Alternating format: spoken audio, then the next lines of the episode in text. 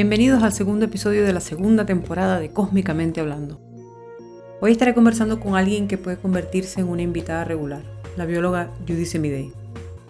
Judy y yo nos conocemos desde la infancia y compartimos muchos intereses. Algunas de las conversaciones más interesantes que he tenido en mi vida las tuve con ella y por eso se me ocurrió que podía ser una buena idea traerla al programa.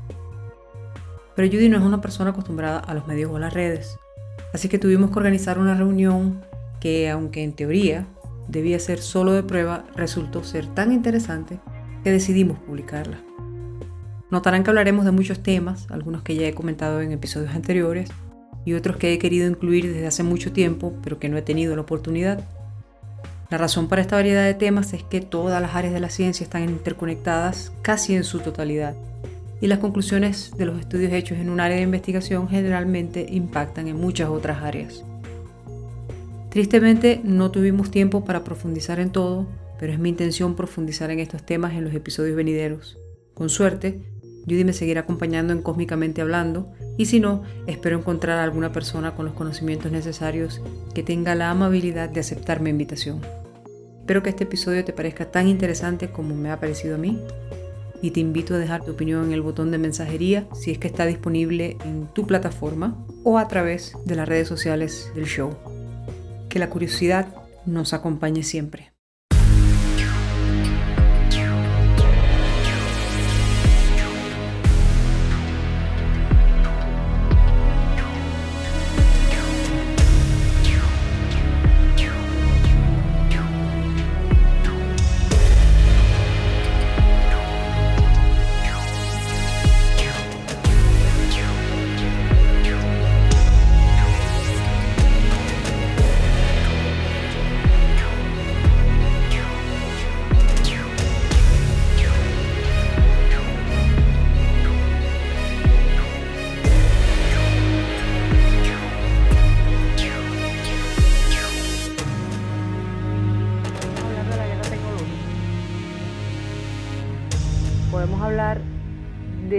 Estamos hablando, lo, de China, lo de eh, los avances, por dónde va, así, tal cual.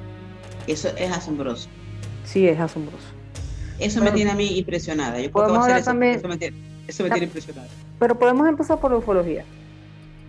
Y te voy a explicar por qué. Ajá. Porque la gente no tiene conciencia de que ya había tecnología antigravedad desarrollada a principios de 1900. Hay un señor, que se llama eh, Thomson Brown, que en 1929 ya podía hacer volar un disco, un disco grande en donde cabían dos personas, sin emitir ruido, sin emitir calor. Eva, no tienes que traducir eso. se llama electrogravitación. Supuestamente, si tú haces girar a una cierta velocidad, un disco, y digo un disco porque él descubrió que la forma circular era la que mejor funcionaba con esta tecnología. Si tú hacías girar un disco metálico al mismo tiempo que le aplicabas em, electricidad, no, no estoy hablando de 110 ni 220, sino eh, mucha energía eléctrica. El metal pierde masa y se eleva. No es exactamente antigravedad, pero se ve y funciona como si fuera antigravedad. Sí. Y él desarrolló esa tecnología y desarrolló naves funcionales ya para 1929 y estuvo hasta 1960 tratando de vender eso a distintos países y nadie le paró bola. Los conspiradores dicen que nadie le paró bola porque eh, ya los gobiernos estaban trabajando en esa tecnología. En este caso, esta, gente dice que el gobierno norteamericano ya tenía esa tecnología. Por eso es que, pero por eso es que hay gente que dice que tenemos bases en la Luna y tenemos bases en Marte desde los 60, porque ya en 1930 ya teníamos esta tecnología. Ahora, una pregunta. El, esa, esa tecnología, ¿qué, ¿qué funcionalidad tiene? Te pregunto por lo siguiente, porque eh, con el electromagnetismo se, se, se, trabaja casi como, como la antigravedad. Es decir, hay casas flotantes. Eh, China y Japón, creo que Japón tiene una, unas casas que, que no, no, tocan el piso, con la intención de que si hay terremotos o lo que sea, este, las casas no, no están, están, suspendidas en el aire.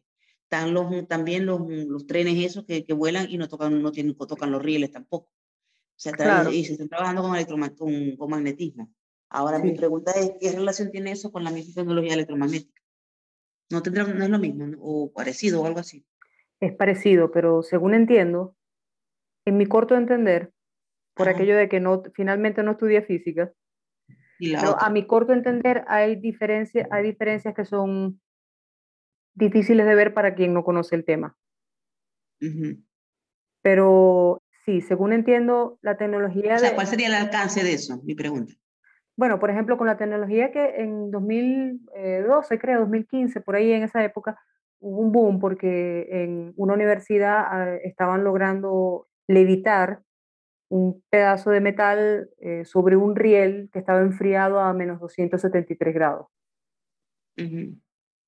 Eso se consideró un gran avance, un, un, una nueva etapa en el trabajo de, de comprender cómo funcionaba la gravedad y el, y el, electromagnetismo y todo eso. Pero solamente funcionaba cuando eh, la superficie estaba a menos 273 grados centígrados. Mm, no sabía eso.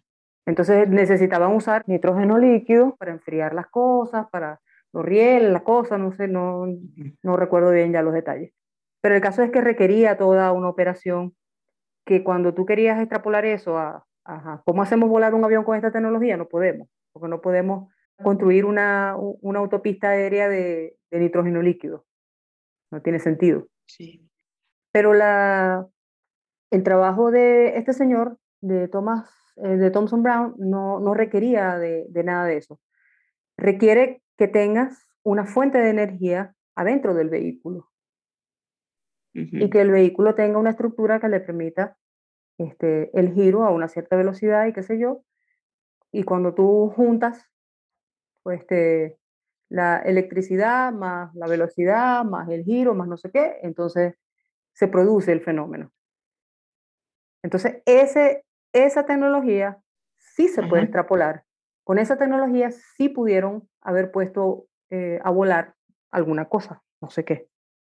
Pero eh, este señor llegó a hacer demostraciones de naves que volaban mm. para el ejército norteamericano. Sí. En los, en los 50, si no, me, si no me falla la memoria.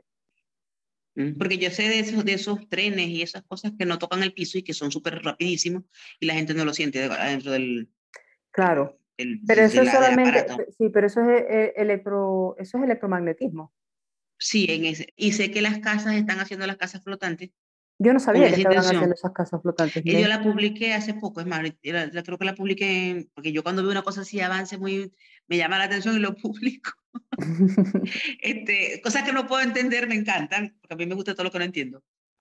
Entonces yo publiqué este, unas casas que hicieron, son tanto todavía en proyecto, no, no, creo que todavía no vive nadie en ellas que la hizo Japón o China y son flotantes y con la, la intención, creo que Japón por lo de los terremotos. Los terremotos, claro. De, y la idea de ellos es que, que, si hay un terremoto o lo que sea, la casa está suspendida en el aire. No tienen ni, es... no tocan el piso para ningún, para ningún momento, en ningún momento. Eso me parece increíble. Sí, y, y a mí me, me, impresionó mucho. Yo dije, ya, ya el futuro está aquí. Claro. El futuro que nosotros veíamos, los, los supersónicos se quedaron pendejos. Sí. sí. Sí, Yo estoy viendo los robots, lo, hay una cosa que me tiene impresionada, el asunto del, del, que nosotros hablamos mucho cuando estábamos chama, ¿te acuerdas? Lo de que decíamos el mundo virtual y el mundo real. Cómo los niños se van a, a creer vivir en un mundo real. Y mundo... Yo, yo, yo, yo, yo, insisto en que, eh, tú sabes que la matemática dice Ajá. que si eh, existe alguna posibilidad de que estemos en una simulación digital, sí, de que el universo sea una simulación digital. Hay, hay una teoría seria, Greg. Uh -huh. eh, es muy probable que ya estemos dentro de la, de la, de la, simulación. de la simulación. Y me llama mucho la atención la manera en la que las cosas se están digitalizando. El dinero se está digitalizando con las criptomonedas. Eh, el planeta ya está digitalizado en algo que se llama Tierra 2 y puedes este, comprar parcelas, comprar partes de, del planeta. Sí, están vendiendo esos terrenos virtuales ya. Terrenos virtuales. Eh, y ahora el metaverso y el universo virtual de, de Google eh, empiezan a tomar fuerza. Entonces yo digo, si ya tenemos los elementos y ya estamos desarrollando la, la computación cuántica que va a ayudar a, a que el, el, renderizado de todas esas cosas sea cada vez mejor, más rápido y más eficiente, ¿qué nos hace pensar que nosotros o sea, somos la raza que creó la tecnología para hacer la simulación y no que ya nosotros estamos en una simulación digital? Esa es una pregunta fuerte. Sí, es una pregunta muy fuerte. Sí, porque tiene connotaciones hasta religiosas, pero no las vamos a tocar ahorita.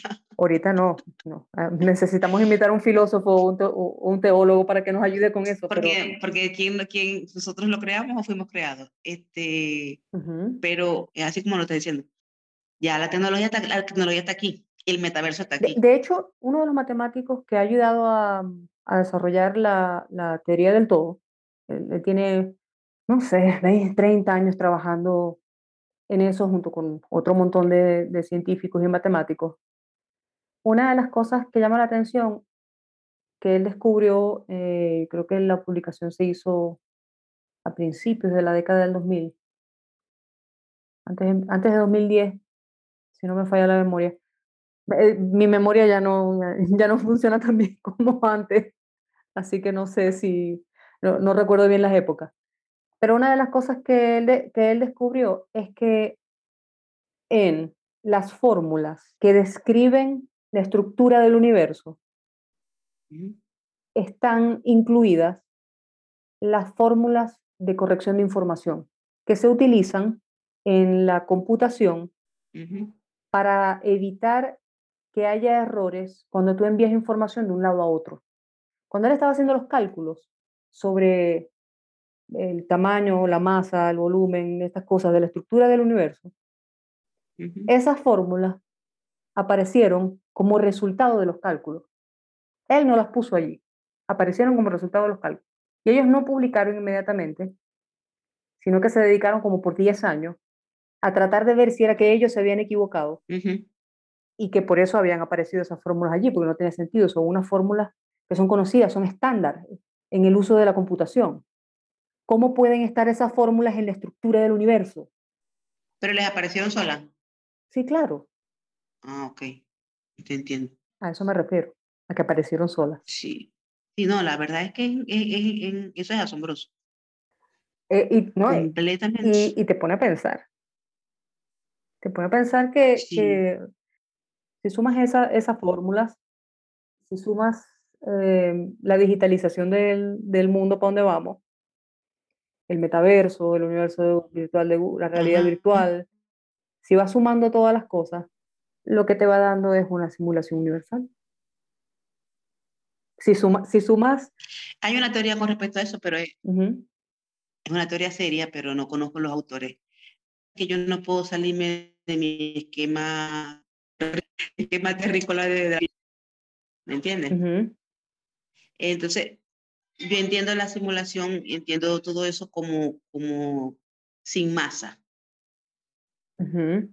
Es decir, con una masa, pero no la masa que uno conoce, sino la, no es la masa biológica de las moléculas que se organizaron y formaron esta masa que estamos viendo, sino que es una, es una masa que, más que es la que contiene la energía. ¿Qué qué? O sea, masa y energía ahí van, ¿no? Tú sabes que van a, van a ir de la mano. Pero hay una, para algo sea, sea visualizado, tiene una frecuencia en una onda, ¿verdad? Y esa frecuencia tiene que ir, ondear a cierta, a cierta mm, velocidad para que el ojo humano lo pueda ver. Claro. Y si gira más, más frecuentemente, se convierte en una masa. Y más, más, más, en una masa densa que la que nosotros conocemos. Esa masa densa, que nosotros, que la que hace, lo hace un ser humano y lo hace la materia ser materia, eso corresponde, eso responde a unas leyes físicas clásicas a partir de un momento. Pero ya cuando se va a la parte más no densa, Ujú. etérea, que ya la palabra et- etérea ya no A existe, la parte cuántica. cuántica, era para llegar a cuántico, pero antes de llegar a cuántico quería decir eso. Este, ya responde a otras leyes. Correcto. Entre una ley y otra, entre la ley newton- new- newtoniana o clásica y la ley cuántica, hay un vacío. Correcto. Que es el que están tratando de llenar con la ley del todo. Entonces yo no puedo, yo no puedo, a, a, no- a nosotros, a los, ahorita como la cuántica está de moda y, la, y los, entonces los médicos dicen, no, te voy a hacer un tratamiento cuántico, no, te voy a hacer una- un diagnóstico cuántico. La, la cuántica, la cuántica se puso de moda y todo el mundo es cuántico y todo el mundo este, hace, especula con eso. Pero resulta que las leyes que me rigen mi, mi vida, mi, mi momento, mi- son las leyes newtonianas clásicas. Ujú. Hasta cierto punto. Hasta cierto Sí, punto. pu- hasta cierto punto, porque las leyes cuánticas rigen el mundo a partir de un, de un, de un momento. No, pero quedamos, quedamos en el mismo lugar. Las partes del átomo, Sí, en, en las subpartículas, en partículas subatómicas. traduce. Partículas subatómicas. Ajá. Pero quedamos en el mismo, que, quedamos en el mismo sitio. O sea, si volvemos a sumar, Lugar, traduce, porque, porque dice que quedamos en el mismo lugar. te, te estoy tratando de explicar. Quedamos en el mismo lugar porque si, si- eh, vamos a volver a hacer la suma de, de la teoría matemática que dice que el universo corrige la información. Traduce porque yo no sé si me supe explicar, ¿entiendes? Eso es física. ajá. Ajá, tú quieres, a ver, déjame ver si ente- El universo corrige la información, tradúceme eso. quieres que te traduzca todo, lo que tú dijiste y lo que yo voy a decir. claro. A ver, tú dices, ¿De qué te sirve ser políglota si no lo vas a traducir? tú dices que, que ajá, la mm, masa y energía son esencialmente lo mismo. La energía eh, produce la masa y la masa puede producir energía. Eso es, eso es según la física más elemental, según la, la- Ajá. La ecuación de, la ecuación de sí, según, según eso tiene un nombre, según la teoría de la, de la relatividad Ah, de, de Einstein. Entonces tú lo que dices es que el mundo, lo- la, la parte más grande del mundo está regida por las leyes newtonianas y la teoría Ajá. de la relatividad clásica, Ajá. ¿correcto? Y que la- las teorías y el mundo cuántico está regido por otras leyes completamente distintas. Y en el medio Sí. hay el vacío. vacío que conecta a los dos mundos, al grande con el pequeño. Sí. Y ese vacío es el que los físicos no han podido llenar. Correcto. Correcto. A- hasta ahí nos entendemos. Estoy hablando no podía llenar en ecuaciones. Correcto. No, pues sí, porque filosóficamente hay muchas teorías sobre eso. Ajá. Pero con respecto a la posibilidad de que el universo sea una simulación digital, eso, ese planteamiento que, que tú haces, eh, nos deja más o menos en el mismo lugar, en que es más probable que estemos dentro de una simulación a que no estemos dentro de una simulación. ¿Por qué? Porque cuando tú piensas en cómo funciona la mecánica cuántica y sumas, por ejemplo, el experimento de la doble rendija Ujú. al hecho de que el universo tiene una ecuación eh, en la que corrige la información y que estamos digitalizando absolutamente todo y que estamos desarrollando tec- este, computación cuántica y que la capacidad de procesamiento de información se duplica cada 18 meses, Sí. se- seguimos en, en el mismo plan. Es más probable que estemos dentro de una simulación a que no estemos dentro de una simulación. Tú estabas planteando el hecho de que, Vamos a empezar. ya, Vamos a, vamos a frenar porque yo soy básica en algunos conceptos. Ajá. Primero definamos qué llama simulación. Para mí una simulación es algo que no es, es algo que parece que es. que parece pero no es. Exacto. Parece pero no Exacto. Hay, hay dos teorías que son distintas, no tenemos conciencia de eso, pero son distintas, que es la del universo holográfico, eso es una cosa, Es el que yo conocí. Y el universo simulado digitalmente. Que ese es el, cuando se habla de, de la teoría de la simulación, se habla de esa teoría, la posibilidad de que el universo sea resultado de una simulación de una supercomputadora superpoderosa. Okay. Cuando se habla del universo holográfico, se habla de la idea de que cada partícula que compone el universo contiene toda la información del universo. Son dos teorías distintas. Sí, pero esa, esa, esa tiene sentido. Sí. Por eso hay gente que dice que es muy probable que el universo sea una simulación digital holográfica.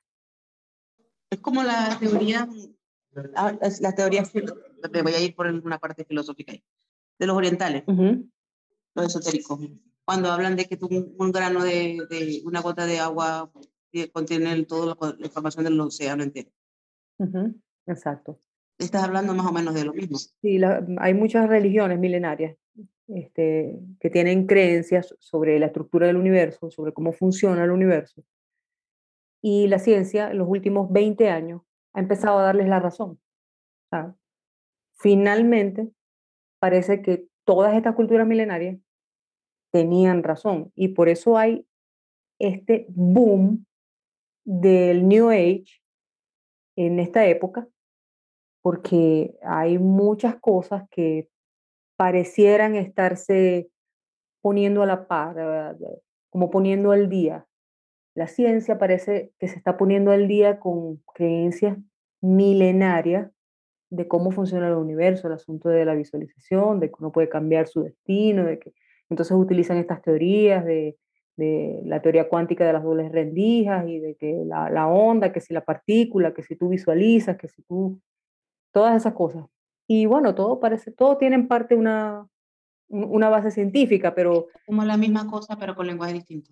Es muy probable que sea lo mismo, pero que hace 12.000 años no tuvieran el, vocabulario para describir las cosas como las describimos hoy. Eso es obvio. Y, es una de las cosas en las que se, en las que se basan los, eh, los teóricos de los alienígenas ancestrales, cuando hablan de, que en, en, los libros antiguos de, religión se hablaba de gente que llegaba, que llegaba en dragones de fuego desde las estrellas, y dicen, no, o sea, no estaban hablando, no estaban echando un cuento, estaban describiendo algo que vieron, pero que no sabían cómo describir. Sí, sí, sí, sí, sí. Hay muchos enlaces, se, se pudiera hacer mucho enlace entre el lenguaje de la ciencia y el lenguaje de, la, de estas culturas milenarias y qué sé yo. Y aparentemente sí hay una relación con respecto a la historia hay un misterio muy fuerte. Por ejemplo, el hecho de que las religiones se repitieran las mismas historias. O sea, ahorita tú ves que los sumerios decían una cosa y ellos tenían su mitología y esa mitología se repitió en los egipcios y esa mitología la repitieron y se repitió una y otra vez y se repitió en todas las, en todas las culturas. Eso, eso en verdad es sorprendente. Sí, claro que sí. Es sorprendente. No sé si es una, si es una si la mitología es algo que ocurrió. Lo interpretaron de esa manera. Ok. O si, como dices tú, porque a lo mejor vieron una cosa y no le dieron explicación y dijeron, y dijeron era un dragón, por ejemplo. Hay cosas que son tan asombrosas que parece que no existieron, que se las imaginaron. Entonces pregunto, si se las imaginaron, ¿de dónde sacaron esa imaginación? Ajá, en una época en donde la ciencia ficción eh, no existía. Parecía que la ciencia ficción era en aquella época y no ahorita. sí. o sea, tú te pones a ver, los gigantes, se habla de gigantes. E, es muy interesante que mm, hace, hace unos años hubo un documental, no recuerdo por qué canal, que se llamaba En busca de los gigantes o La cacería de los gigantes o algo así. Y un grupo de historiadores y arqueólogos se dedicó a seguirle la pista a, a supuestos registros de descubrir, del descubrimiento de esqueletos de gigantes alrededor del mundo. Y yo vi ese documental sin, sin apostarle ni dos lochas, pensando que, esto, que iba a ser, tú sabes, una novela, pura ficción. Y resulta, Judy, que sí existe la documentación. Existen registros de arqueólogos de finales de 1800 y de principios de 1900 con las medidas y la descripción y los dibujos Sí. de gente que medía de entre 3 a 7 metros. Y muchos de esos esqueletos fueron excavados, embalados y enviados al Smithsoniano. Y en el Smithsoniano, deliberadamente los desaparecieron.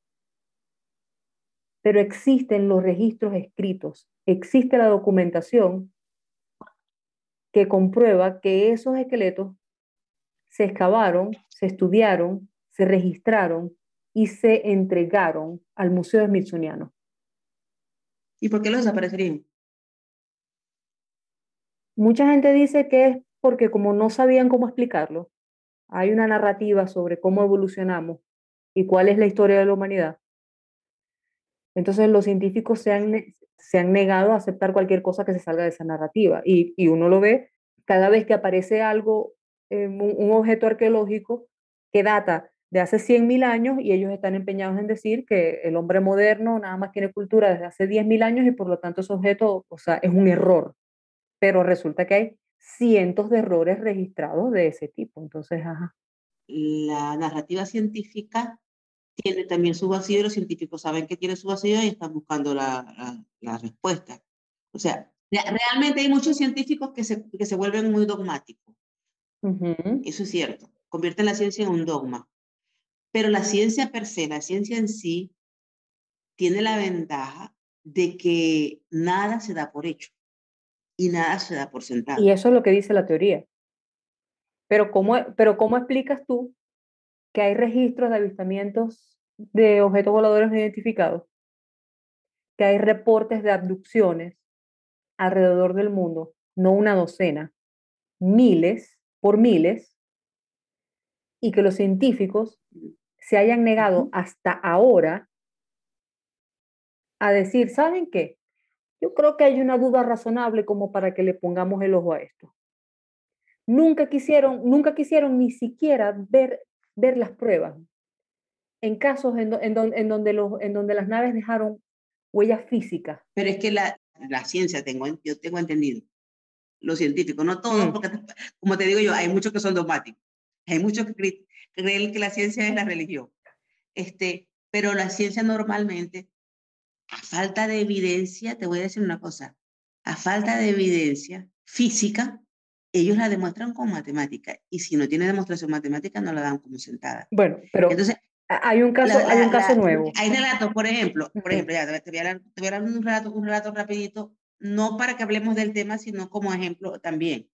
Por ejemplo, en el caso de, la, de las naves espaciales, igual que los, que los mismos apariciones de fantasmas, hay un estudio, inclusive Ujú. hay una carrera de parapsicolo- parapsicología, hay, y donde se buscan, Sí, pero, yo pero no eh, eh, evidencia sí, científica, pero- son cosas que yo las veo, pero mientras no las pueda demostrar ni matemática ni físicamente, Fíjate. no están. Para la ciencia no están. Hay un científico que se llama Dean Radin. ok, Él se ha dedicado a estudiar eh, la parapsicología, eh, específicamente a los fenómenos psíquicos, la visión remota, la telequinesis, la telepatía y cosas por el estilo. Ujú. Sus experimentos han sido publicados en revistas científicas importantes y han sido revisados por otros científicos. Y hay una escala que ellos utilizan que va del 1 al 5, en donde 1 es lo menos posible y 5 Probable, es posible, posible. lo que más tiene pruebas, lo más probable. Sí, esa es la escala que usaron para demostrar el bosón de Higgs. El bosón de Higgs, exacto. Es esa misma escala. Eh, normalmente, Ajá. para ganarte un Nobel, debes tener por lo menos, tu- tus resultados deben estar dentro de la escala del, del 3. ¿Ok? Un 3, que fue lo que tuvo la investigación del bosón de Higgs, y le mereció un Nobel a los científicos. Algunas de las investigaciones que le ha hecho tienen 4 o 5. Básicamente, él ha comprobado científicamente que sí existe la telequinesis, que sí existe la visión remota, que sí existe la telepatía, que sí, que sí podemos afectar con, la con nuestras intenciones los resultados de un programa digital de computadora. Era demostrado todo eso científicamente y, sus, y sus investigaciones están publicadas y revisadas por otros científicos. Y el 90% de los científicos ni siquiera quiere leer los documentos que él ha publicado. Entonces, si eso, si eso no es dogmatismo. Imposible. Sí, yo sé que hay mucho dogmatismo en, la ciencia, pero también sé que hay mucho, que hay, también sé que hay mucho, mm, mucho que, que sí cree en la ciencia, que sí creemos, yo soy una de las que sí creo en la ciencia. Pero, pero, y que, pero, y, y, lo que más me fascina y lo que más me gusta de la ciencia es precisamente saber que no hay una respuesta definitiva de nada. Yo, yo en eso tengo que estar como, como el filósofo, o sea, solo sé que no sé nada y, y, esa idea me encanta. Y a mí me encanta. Entonces, claro, por, yo entiendo, por ejemplo, que la, la física cuántica uh a colación esa situación que tú estás demostrando, que estás diciendo. O sea, hay cosas que no se pueden comprobar físicamente, pero matemáticamente se pueden estudiar y demostrar, pero físicamente no existen. Bueno, pero, pero para la ciencia, la, ciencia desarrolló la ciencia de probabilidad, de la estadística. Claro. Y la estadística se y la, en eso se basa. Claro, y en eso se basan muchos, muchos resultados de la cuántica, claro. Entonces sirve para, para la cuántica, pero para comprobar cosas en las que ellos no creen, no sirve. El asunto, es que el asunto de la, el asunto, por ejemplo, de lo, de lo, mm, en el caso de los avistamientos, el asunto de los avistamientos, no conozco avistamientos no, así que no puedo decir que sí o que no. Pero la mayoría de los que yo entiendo ocurrieron, aparentemente funcionan, pero no vuelven a ocurrir. Para que sea creíble, tengo que demostrarlo, así sea estadísticamente.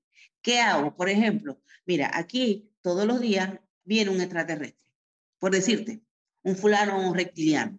Y para que eso ocurra, yo tengo que sentarme aquí en la esquina y cantar un cántico milenario, por decir.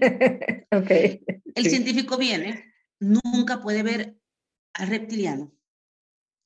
Pero la manifestación, lo que él dejó, la huella esa que él deja, cada vez que yo haga el cántico, lo puedo demostrar, porque vuelvo a hacer el cántico y va a aparecer la huella. Aunque nadie lo pudo ver, nadie pudo manifestar, mm. pero la manifestación, lo que él dejó, lo que él hizo, no, yo vine para acá, él vino y curó cuántas, cinco, si diez personas que, que, estaban enfermas y, bueno, que las vuelva a curar. Yo no lo voy a ver a él, no lo puedo demostrar científicamente, no puedo sacar una cuenta con respecto a él, pero su manifestación lo, la puedo lo, obtener desde el punto de vista estadístico. Esa sería una manera también de demostrarlo, pero no ocurre así. Entonces se presta mucha especulación y el, la ciencia tiene que cuidarse mucho de eso, porque la especulación es muy fácil. La cuántica, se, pero fíjate, la cuántica se presta eh, eh, especulación. a, mí me sorprende la, la, cuántica porque yo veo por internet médicos cuánticos. y psicólogos cuánticos y curados y, y, sanadores cuánticos y todo eso. Y, por qué la cuántica se presta a especulación? Precisamente porque la, se presta a especulación, porque la cuántica tiene un cierto grado de especulación, que fue cuando la descubrieron que no han podido demostrarla, está el vacío ese entre la clásica y la cuántica, y está todavía la demostración exclusivamente este, estadística. Nos fíjate que, que, todavía están haciendo experimentos, sí, pero todavía están repitiendo eh, el experimento de la doble rendija, o sea, todavía no terminan de entender cómo es que el observador afecta a la materia, para que un átomo, cuando lo ven, sea, sea partícula y cuando no lo ven sea onda. Sí, Sí, por eso te digo, o sea, pero, pero, pero si no, si, no se ponen rígidos con eso, se, se, se les escapa de las manos. Se les escapa de las manos con la especulación. Yo, por ejemplo, yo tengo con respecto, yo creo en la, en la, en la, en la, en la, en la vida extraterrestre, yo la creo. Yo creo, a mí me cuesta pensar, no es que no la crea, no, me cuesta pensar en la vida extraterrestre humana. ¿Me entiendes? Mm, ¿Por qué? Porque hay un evento casuístico en la historia de la humanidad. ¿Me entiendes? La Tierra se estaba formando en la parte de evolución. Yo no puedo salirme de mi esquema de la biología y la, y la evolución. Pero vamos a... Sí, pero, pero la evolución de la anatomía humanoide se ha dado varias veces. Sí, sí, sí, sí. Igual que el vuelo se ha dado un montón de veces. Pero un, un, un, un detalle, un solo detalle, un solo detalle en, el, en, el, en, el, ambiente de la, de la, del planeta ya te cambia la estructura completa. O sea, con el solamente hecho de que no hubiese oxígeno o con el solamente hecho de que no hubiese aire, simplemente viviéramos en el agua, ya tenemos caballitos de mar, que son anatomías completamente diferentes. O sea, que si yo me voy de aquí y me y a, a la luna y voy a tener un hijo en la luna, la, generación que se produzca de la luna después de mí y las siguientes generaciones van a ser diferentes a mí, por lo menos van a ser más blancos, porque el sol no les va a dar igual. Claro. Entonces, ya de por allí ya hay un cambio. Entonces, yo lo que no, yo sí creo en, la, en, los extraterrestres, sí creo en la comunicación, en, en, en, que, existe vida en otro planeta, vida de cualquier tipo, microscópica, no microscópica, tiene que haberla, no solamente el planeta Tierra puede ser el, el, el dueño de la vida, eso yo lo tengo claro. Pero la probabilidad de que sea humana también puede haberla, porque el evento casual puede ocurrir no solamente en la, Tierra. Sobre todo en, un universo infinito. Por, eso, por supuesto. Ahora, ¿qué probabilidad hay de que un humano, bueno, que, los, los, los, humanos lo están logrando, la tecnología a lo mejor llegue allí, y de que un humano en este momento, con la tecnología que tengamos, viaje en el espacio, la célula no le da, la célula es demasiado básica, demasiado para hacerlo demasiado frágil para y básica y frágil, ajá, sí. Y entonces es compleja, pero al mismo tiempo es básica. Entonces no le, no le da, entonces yo, para, para yo pensar que un humano de otro planeta vino, me cuesta, bueno, ¿qué hizo? Distorsionó Lo que pasa es que estás, estás pensando... Pensando como, como humano y biológico, o sea, lo más básico, claro, estoy claro. No, y, y, con la y con la tecnología que manejamos hoy. Que manejamos hoy. Porque, porque eh, la, idea de ir al punto A al punto B eh, a través de una línea recta. Sí, a lo mejor mañana logramos este, comprimir el espacio-tiempo y, y, logramos hacer eso, o atravesar el agujero de gusano, o sea. Muchas cosas. Todo eso, todo, todo eso es posible. Yo sí creo que hay extraterrestres. Okay. Es probable que inclusive en el mismo planeta porque solamente vivir, yo agarro una escafandra y me voy para abajo la, del, del, océano y ya la vida es diferente. Claro. Y estamos en el mismo planeta. Pero fíjate, hubo que cambiar. Claro. Entonces, cuando yo me voy a Marte, a la Luna, y la condición no es la misma, obviamente que la lo que va a estar allá no va a ser igual a, la, a lo que hay aquí, porque la condición no es la misma. Ok, eso por un lado. Por otro lado está lo siguiente, que me vuelvo otra vez a la, a la limitante biológica. Para que un evento, un ser, un individuo, sea percibido por mí, tiene que generar una luz. Tiene que generar una luz. Tiene que tener una masa y esa masa tiene que tener una densidad y emitir un cierto nivel de energía. Otra razón por la que yo no, no, no, no, me, no me es fácil entenderlo es que yo pienso que el ser humano, el ojo humano, tiene la limitante de la, de la frecuencia. Correcto. Si la luz emite una frecuencia, yo la puedo ver, pero si me cambias esa frecuencia a una quizás ya la deje de ver, la logre escuchar, porque se convierte en sonido. Y si la frecuencia es mayor, mayor, ni siquiera la voy a ver, la, la oirá el perro, pero yo no la puedo oír. Entonces, para que un ser extraterrestre venga acá y yo pueda verlo, tiene que ser denso, su estructura molecular. Sí. O envió un holograma. Eso emite una luz y la luz también la puedo percibir. Entonces, esa parte, de la parte biológica, es la parte que a mí me, me, me, me, frena un poco, pues, en, en, ese sentido. Entonces, se prestan muchas especulaciones. Yo me cuido mucho de un, de un, de un humano, un ser humano, un compañero, un coterráneo, y que me diga que vino para acá, habló con un extraterrestre, y el extraterrestre habló con él, y le dijo tal cosa, y le mandó un mensaje. Entonces, me acuerda mucho a las posiciones religiosas, y, y no quiero hablar mal de ninguna religión, pero un, individuo que se va para en Estados Unidos o a un campo y se le viene Jesús, es Dios o quién sabe su, su deidad. La Virgen, que Y se le manifestó porque quería dar un mensaje a la humanidad y porque si quería dar un mensaje a la humanidad no puso la televisión o puso ahora los teléfonos celulares. O sea, si le quieres dar un mensaje a la humanidad, estás utilizando el mecanismo equivocado porque esta pobre persona lo van a llamar loca y nadie le va a hacer caso. Entonces, si tú eres tan inteligente, eres una, una, una divinidad, o eres, y quieres dar un mensaje a la humanidad, cogiste el mecanismo equivocado. Porque eso no llega a todas las masas. Y eso es lo que te hace desconfiar. Y eso es lo que me hace desconfiar. El, las famosas encuentros con los mensajes eh, eh, encriptados y escondidos solamente para algunas personas. Eso es lo único que... Pero de que existe, este, tiene que existir. Vida en otro planeta tiene que existir. Tiene que no creo que no que seamos los únicos. Yo pienso, o sea, yo pienso que no solo existe, sino que muy probablemente también es humanoide. Y te voy a decir por qué. Antes del Hubble, pensábamos que nosotros éramos una cosa especial y que un planeta como el nuestro no existía en ninguna otra parte del universo. nosotros er, hay, éramos, muchísimo. Éramos, éramos, nos creíamos la pepa del queso. Sí, éramos los mejores, los únicos. O sea, éramos los mejores, los únicos, los más especiales. O sea, Dios creó al universo con trillones de galaxias, pero estaba pendiente solamente de los Homo sapiens, de esta raza de primates, porque nosotros éramos especiales. Lo, hizo con los israelitas, pero bueno. no vamos a entrar en ese tema. ok.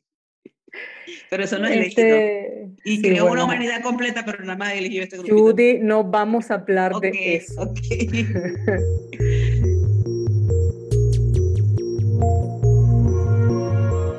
Quiero hacer una pausa para invitarte a que te suscribas al podcast. Puede parecerte una tontería, pero tu suscripción y tu opinión son muy importantes para la difusión de este programa. Por eso agradecería mucho que me dejaras las 5 estrellitas del rating en cualquiera de las plataformas en la que me estés escuchando. Si te gusta mi contenido y te gustaría que siga produciendo más y mejores episodios, también puedes apoyarme suscribiéndote al canal de Patreon de Cósmicamente Hablando, y así mensualmente podrías ayudarme a seguir creando episodios por menos de lo que cuesta un café. En un mundo saturado de todo tipo de contenido, encontrar algo que nos guste es muy difícil. Por eso te invito a apoyar como puedas a todos los canales que creas que estén ofreciendo buen contenido. Creerás que no es importante, pero algo tan pequeño como suscribirse, regalar un like, dejar un comentario y recomendar es de gran ayuda. Así que por favor, suscríbete, deja un like, un comentario o únete a mi canal de Patreon y ya verás como poco a poco el programa irá creciendo y mejorando para siempre ofrecer el mejor contenido posible. Continuamos con el episodio. Entonces, eh, después del Hubble y después de... Eh, primero, el Hubble nos hizo entender que el universo era bastante más grande de lo que pensábamos. Más grande de lo que pensábamos.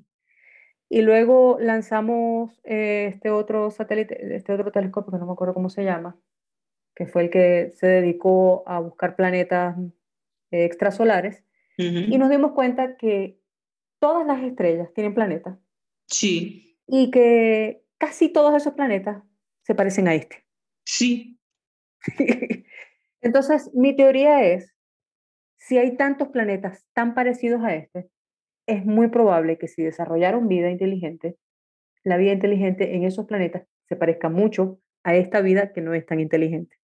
Suponiendo que, suponiendo que la vida comenzó en aquellos planetas como comenzó en este planeta, organismos unicelulares que se unieron, que se reprodujeron y se convirtieron en organismos pluricelulares, y de ahí salieron al agua y del agua salieron a las patas y todo ese tipo de evolución que ya tú conoces.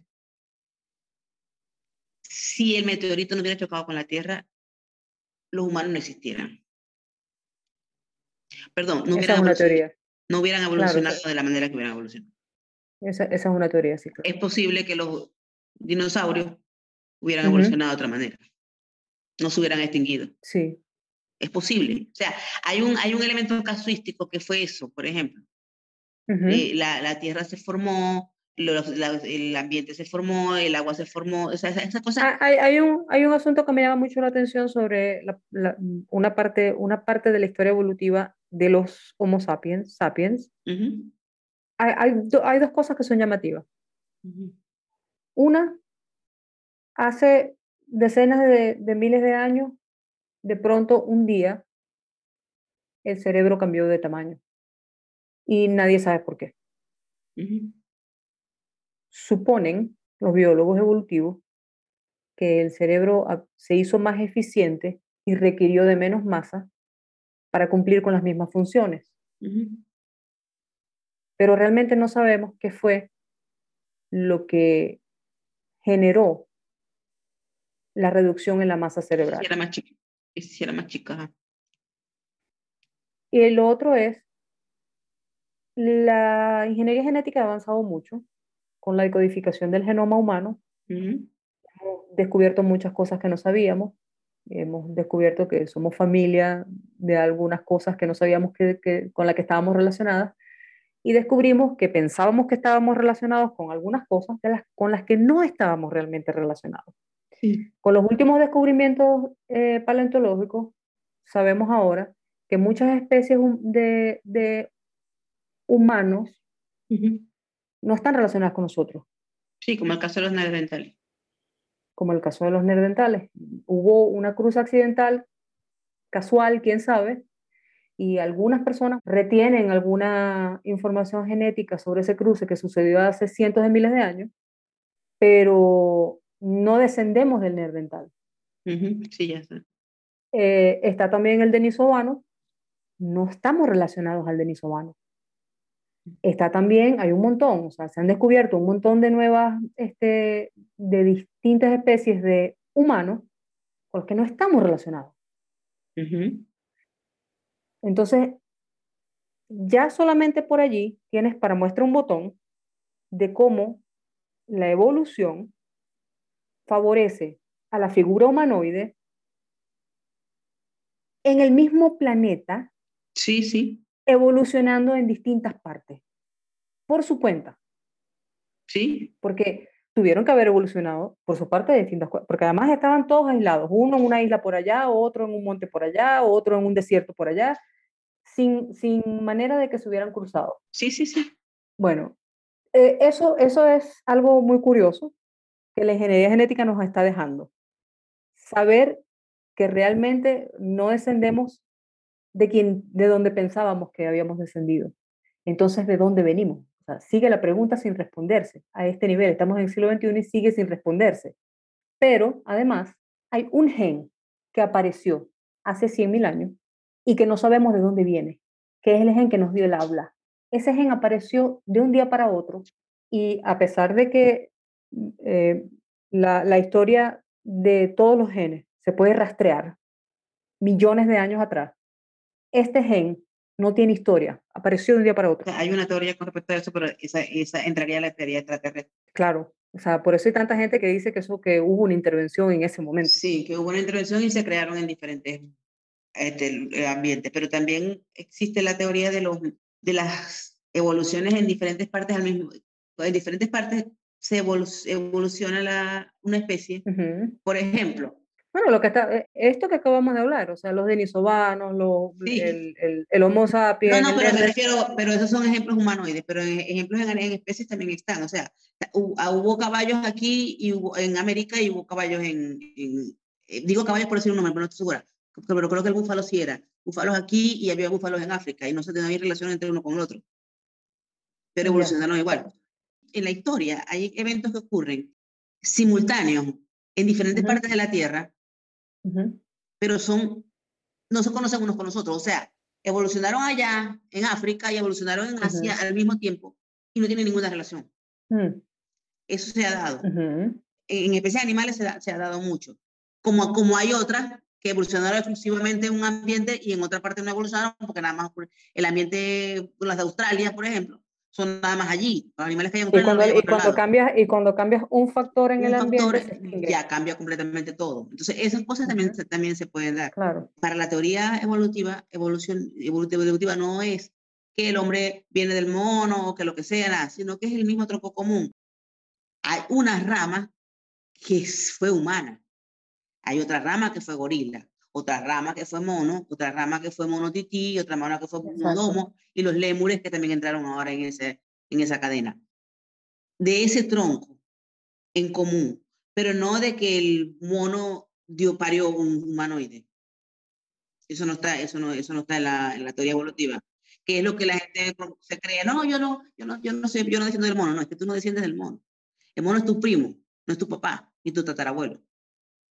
Es un primo que tiene su propia rama. Y dentro de la humanoide también deben haber ramas, que no tienen relación una con otra. Claro. Mm, deberían, deberían, deberían. Se me, se me ocurre. Pero, pero por esta prueba, fíjate que han estado haciendo, desde que están estas empresas haciendo, em, haciendo estudios genéticos comparativos, en donde tú compras un, una cajita en la farmacia eh, con un hisopo recoges una muestra de la boca, y la mandas a la empresa y ellos te envían un informe y te dicen, mira, tú eres tanto europeo, tanto por ciento indio, tanto por ciento africano, tanto por ciento. Sí. Desde que esas empresas están funcionando, lo, lo único que ha quedado claro es que todo el mundo es un poco de todo en todas partes. Sí, sí, sí, sí. Pero, por ejemplo, hay una parte en la historia, hay una cosa en la parte de la historia, cuando, cuando el hombre decidió mirar a la, ave y que hizo volar. Entonces, hay registros de eso en Europa, eh, Leonardo da Vinci, yo no sé quién, y eh, hay una, una, parte mitológica que dice que Ícaro trató de volar, se puso una pluma. Esa historia también ocurrió en este, en este continente y no había ninguna relación. Al mismo tiempo que allá la gente estaba, los indios de allá, los, digo, indios no en el tono ofensivo, sino en el tono primitivo, ellos querían este, volar, los nuestros también querían volar. Es un deseo común. Que está en la genética, no sé. Nosotras tuvimos una conversación hace más de 10 años y nunca se me va a olvidar. Nos preguntábamos en ese momento cómo es que se pudieron desarrollar, eh, construir pirámides en todas partes del mundo, básicamente al mismo tiempo. Todas las pirámides datan de la misma época. este, hay algunas más nuevas, claro, desde que se empezaron a construir hasta que terminaron de construir. Las pirámides de Kio, las tres pirámides de Kio, que son las más famosas. Esa, es de las últimas. Claro, esas son las más nuevas. Antes de eso estaba Saqqara, que es la más famosa, que es la pirámide escalonada. Pero antes de Saqqara había 99 pirámides más. Claro. Pero además está, está, hay, hay, pirámides en todos los continentes y hay pirámides bajo el agua. Sí, sí. Que pertenecieron a civilizaciones antiguas. Sí. Hay, hay, un, hay unos este, arqueólogos que hicieron un estudio de, de la erosión que hay en, en la esfinge y ellos calculan que la esfinge eh, se erosionó de esa manera hace más de, dos, hace más de 10.000 años. Sí. Durante el, o sea, después de la última edad de hielo, cuando esa área estaba llena de agua y el agua llegó hasta el cuello de la, de la esfinge. Y eso es lo que, lo que justifica el nivel de erosión en las pirámides y en la esfinge. Entonces, el cálculo que ellos hacen es que las pirámides ya estaban construidas hace 12.000 años. Porque, o sea, si se erosionó hace 10.000 años. Sí, la esfinge es más vieja. la tuvieron que haber construido ya desde antes. Sí, cuando, cuando de hecho, la, la, remodelación que sufrió la esfinge, que es la cara de león, esa, esa remodelación la hizo Ramsés, pero ya la esfinge estaba. Él puso su cara por, por, por, porque, porque era el faraón. Claro. Pero bueno, el caso es que en aquella época nos preguntábamos este, cómo eh, se había dado el hecho de que o sea, todas las civilizaciones alrededor del mundo hubieran empezado a construir pirámides más o menos al mismo tiempo. Y mm, no recuerdo cuál era el argumento, pero, pero recuerdo que yo te dije que tenía que haber sido que había una sola civilización rigiendo a través del mundo, porque de otra manera tendría que ser que nosotros estábamos programados genéticamente para que al cumplir cierta, cierto nivel de evolución, simplemente se activara la necesidad de empezar a construir pirámides. ¿Qué lógica tiene eso? Eso tiene lógica. Que hubiese una sola civilización rigiendo a través del mundo. Que estuviéramos programados para... Genéticamente. Como así como estamos programados genéticamente para creer en una divinidad. O sea, ¿Por qué, las personas de... Ajá, ok, ya va. ¿Cómo vamos a hacer para terminar de conversar sobre este tema sin hablar de extraterrestres? Pues yo creo que me explique. Sin hablar de extraterrestres, ¿por qué, tenemos, por, qué, vas a poner ese límite? Porque eh, estamos programados, sí, hay, hay, un gen que se llama el gen de Dios. Ah, ok, no, no, no, ok, no, no, ya, ya, ya, ya sé por dónde viene, ah, ok, ok, ok.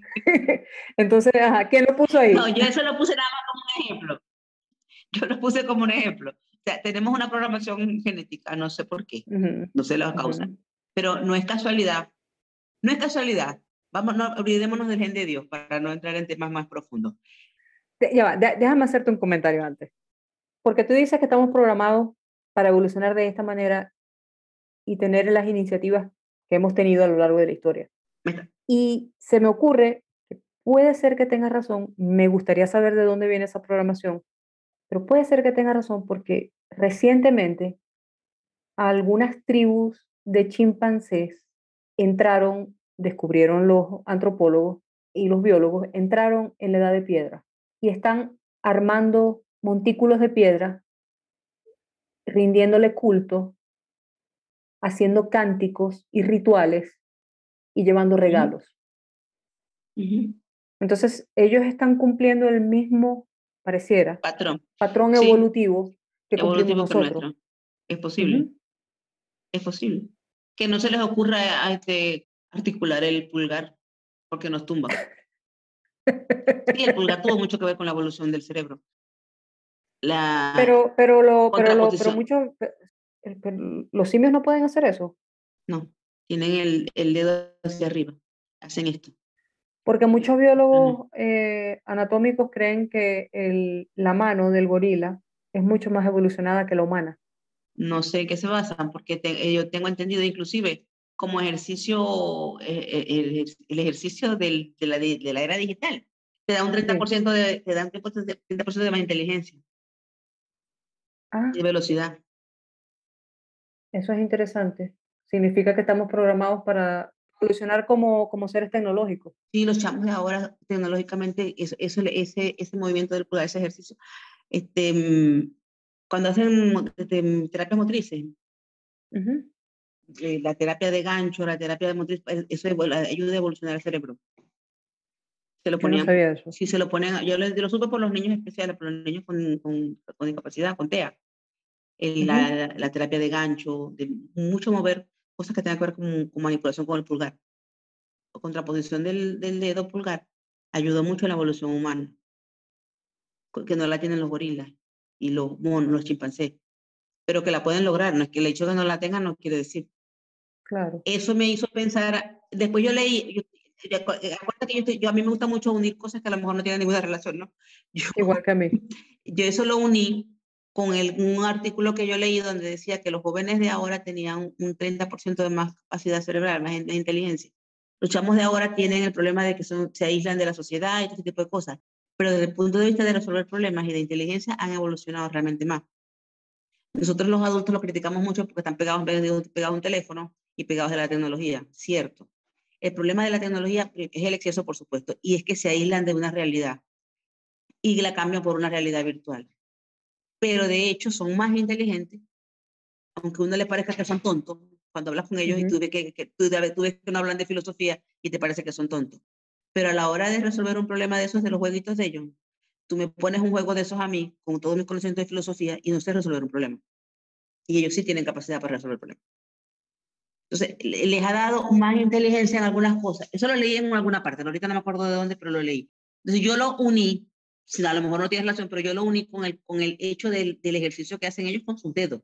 Hmm. Este movimiento que, que, Sí, al utilizar los controles de estas consolas de juego, se utiliza mucho el pulgar. Se utiliza, exactamente. Entonces, pienso yo, a lo mejor es una teoría mía que vale, valdría la pena para, para alguna que se, sepa decir investigarlo, porque uní los dos, y uní dos artículos que a lo mejor no tenían ninguna relación, es, es, probable que haya algún estudio pequeño que se esté desarrollando en ese sentido, pero que no lo sepamos. Sí, pero me pareció lógico y simplemente lo uní porque me pareció lógico. Pero si el uso del pulgar de esa manera, eh, la contraposición del pulgar con respecto a la palma y el uso del pulgar para compresión, eh, tiene que ver con el desarrollo de las capacidades cerebrales, es muy probable que nosotros estemos programados para evolucionar como seres tecnológicos. Sí, o sea, es probable que sido intencional, es lo que a donde quiere llegar. Pues, eso, eso fue lo que quise decir.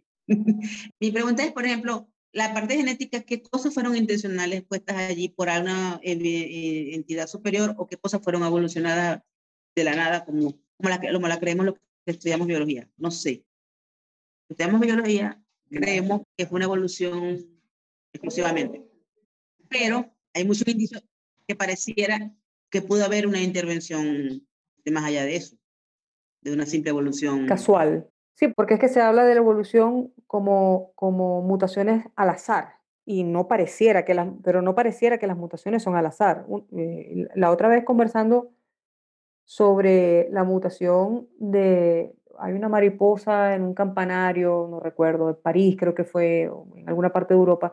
Creo que tú publicaste algo de eso. Sí, eh, esa mariposa em, es negra y mm, había evolucionado para mimetizarse con las paredes oscurecidas por el hollín de un campanario. Un día en el siglo XX decidieron que el campanario estaba lleno de hollín y que había que limpiarlo.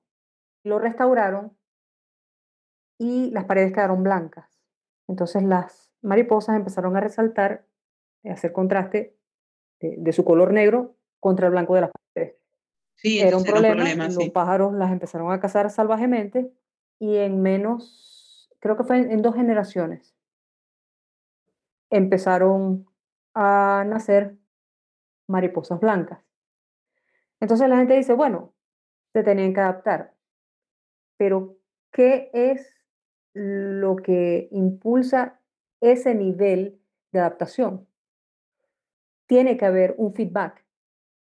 Eso no es una mutación casual ellos no tienen el gen para ser blancos. Ellos solamente tienen el gen para ser negros. ¿Cómo sabían ellos, cómo sabía su biología, que lo que tenían que hacer era restringir la expresión del gen del color oscuro para poder sobrevivir? Porque hay un gen que está por encima de todas las cosas, que es el gen de la supervivencia.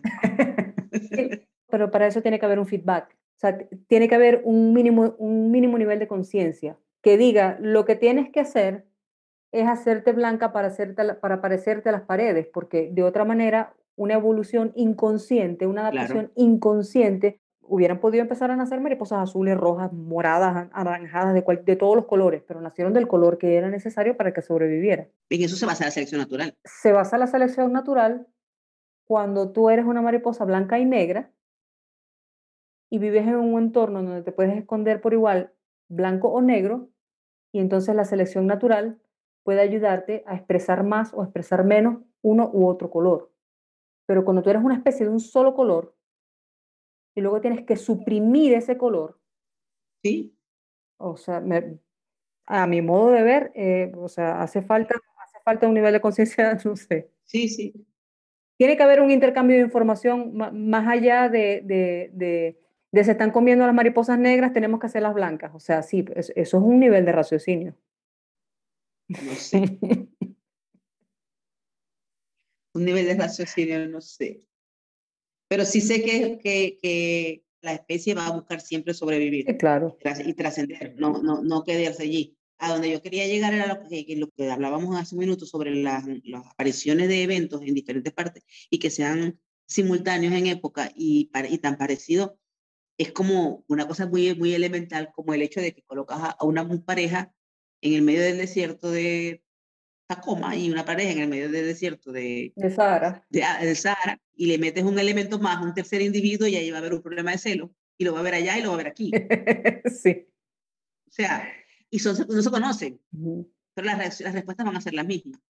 Unas señores allá en el siglo no sé qué, adorando al sol, y unos, y unos señores aquí en el Machu Picchu adorando al sol y no se conocen. Pero cuando vieron el fuego tuvieron el mismo temor. Hmm. Quiere que hay algo intrínseco, hay algo allí en la genética, hay algo allí que, que, que te hace responder de cierta manera. condiciona. Ajá. Que si eso fue una cuestión puesta por una inteligencia superior, no lo sé.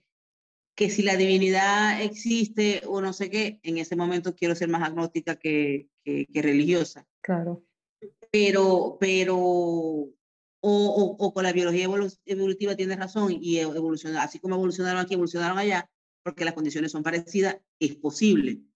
Es posible que si yo agarro una, una especie unicelular y la tiro en el agua del mar Mediterráneo y agarro una misma especie y la tiro en el mar Caribe, sea muy parecida y la evolución sea parecida, con pequeñas diferencias porque el mar Caribe eh, tenga alguna diferencia con el mar Mediterráneo.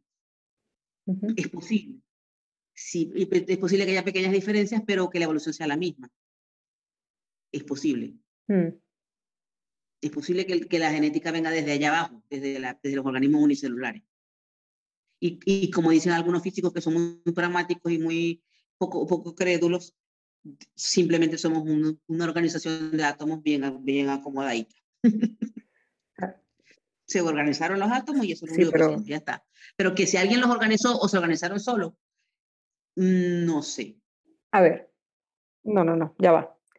Si yo agarro una caja de dos metros por dos metros y la lleno de legos, la cierro y la bato por un mes. Cuando la abra, no va a haber construido un carro de legos.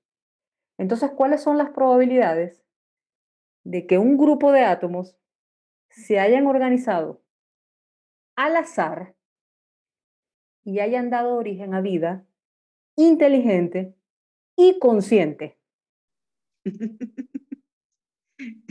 Esa es la teoría.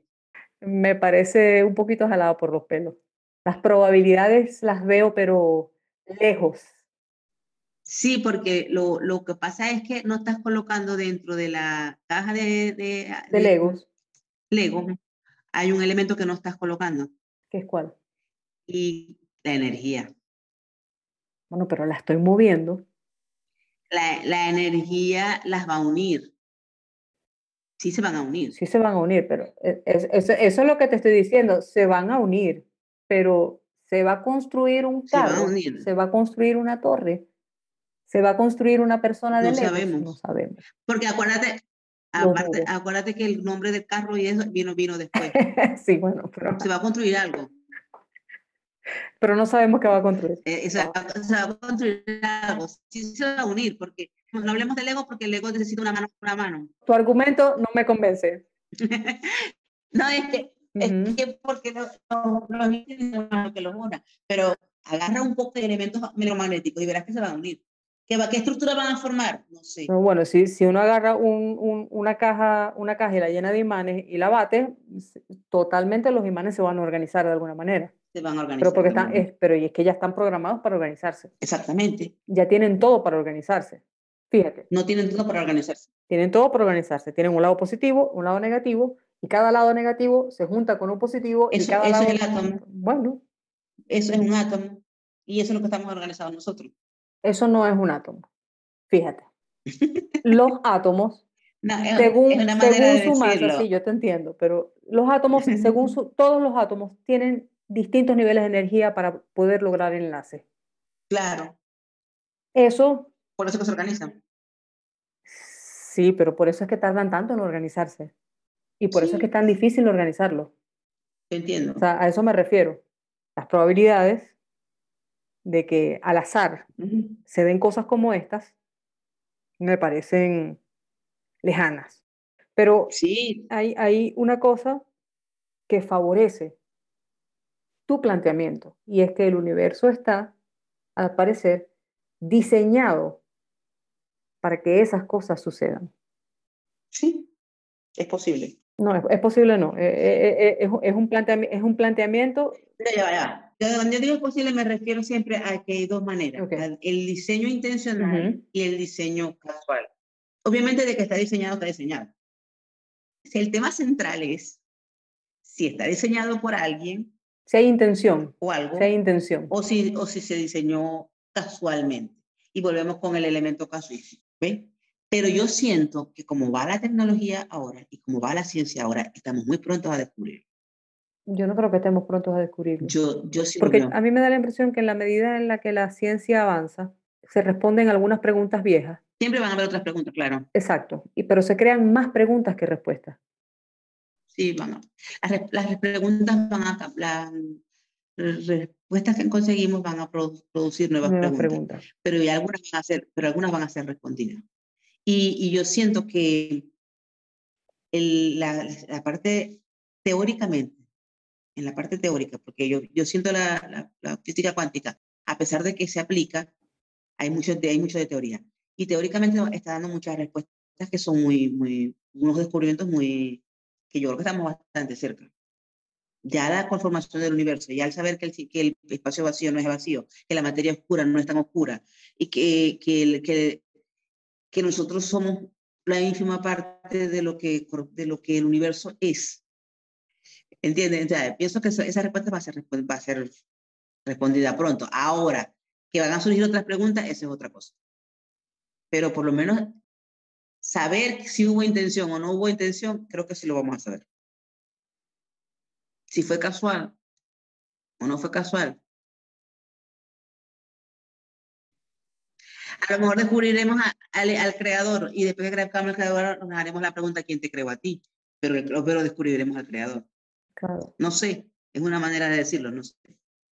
Pero pienso que los científicos están bastante cerca, sobre todo los científicos teóricos, los físicos teóricos. yo no sé si estamos cerca, pero eh, yo no sé si estamos cerca. pero lo dudo. no, no, no, estoy muy convencida. No. No te veo muy convencida. No, es que no, es que no, no estoy nada convencida. Mira, hay, hay un estudio que se está haciendo sobre, bueno, hay varios estudios que se están haciendo sobre la naturaleza de la realidad. Y pienso que en eso radica la imposibilidad de entender qué es lo que está sucediendo. Y si hubo intención o no hubo intención, y cuál es la realidad, y, y, en qué consiste el universo, y, y todo eso. Porque mm, al parecer todo indica que la realidad que nosotros vemos no es real. Yo creo que ya lo dije en el primer programa, cuando hice el, el programa introductorio, hablé un poquito de eso. Porque una de las cosas que ha descubierto la ciencia es que estamos diseñados para filtrar la realidad a través de nuestros sentidos. Entonces, por mucho que queramos entender cómo funciona el universo, nunca lo vamos a poder entender bien, porque lo que nosotros estamos observando está filtrado a través de nuestros sentidos. Todo lo que nosotros vemos no es realmente así, es lo que somos capaces de entender solamente, solamente es lo que somos capaces de procesar. Entonces, para que nosotros lleguemos a tener la capacidad de procesar la realidad como realmente es, tendríamos que despojarnos de nuestro cerebro. Sí, pero es que, por supuesto, no puedes ver más allá de lo que, de lo que, de lo que tu capacidad cerebral te permite. Y fíjate que nuestros sentidos son súper limitados. O sea, nosotros, con respecto a, a, a, las ondas de luz que somos capaces de ver, somos universalmente ciegos. Con lo que somos capaces de oír, somos universalmente sordos. Pero hace unos mm, años atrás no podíamos mirar más allá del sol. Eso era lo máximo que podíamos ver. Y ahora tenemos al James Webb, que ellos calculan que vamos a ver las primeras estrellas que se formaron después del Big Bang. Ajá. Sí, entonces hay cosas, el mundo cuántico, nadie lo ve, mm. Pero lo escribe en matemática. Mm. ¿Me entiendes? Entonces yo no digo que, que, lo vayamos, que vayamos a, a, lograr ver algo de eso, pero la comprensión que tenemos ahorita del universo no, no, ni, ni, se, no es ni siquiera la remota a la que teníamos hace 100 años. Claro. claro. Entonces, la comprensión que vamos a tener, pienso yo, a raíz, se siguen, se siguen haciendo los experimentos con el, el CERN. Sí, el acelerador de partículas y... Y ese tipo de cosas. Es impresionante la, la, la comprensión que la gente ha logrado tener y que no es fácil entenderlo. Se les ha abierto el cerebro. Ah, esa, gente, sea... esa, gente, se les abrió el cerebro, se los partieron en cuadritos y todas esas cosas para poder llegar a donde están. Sí.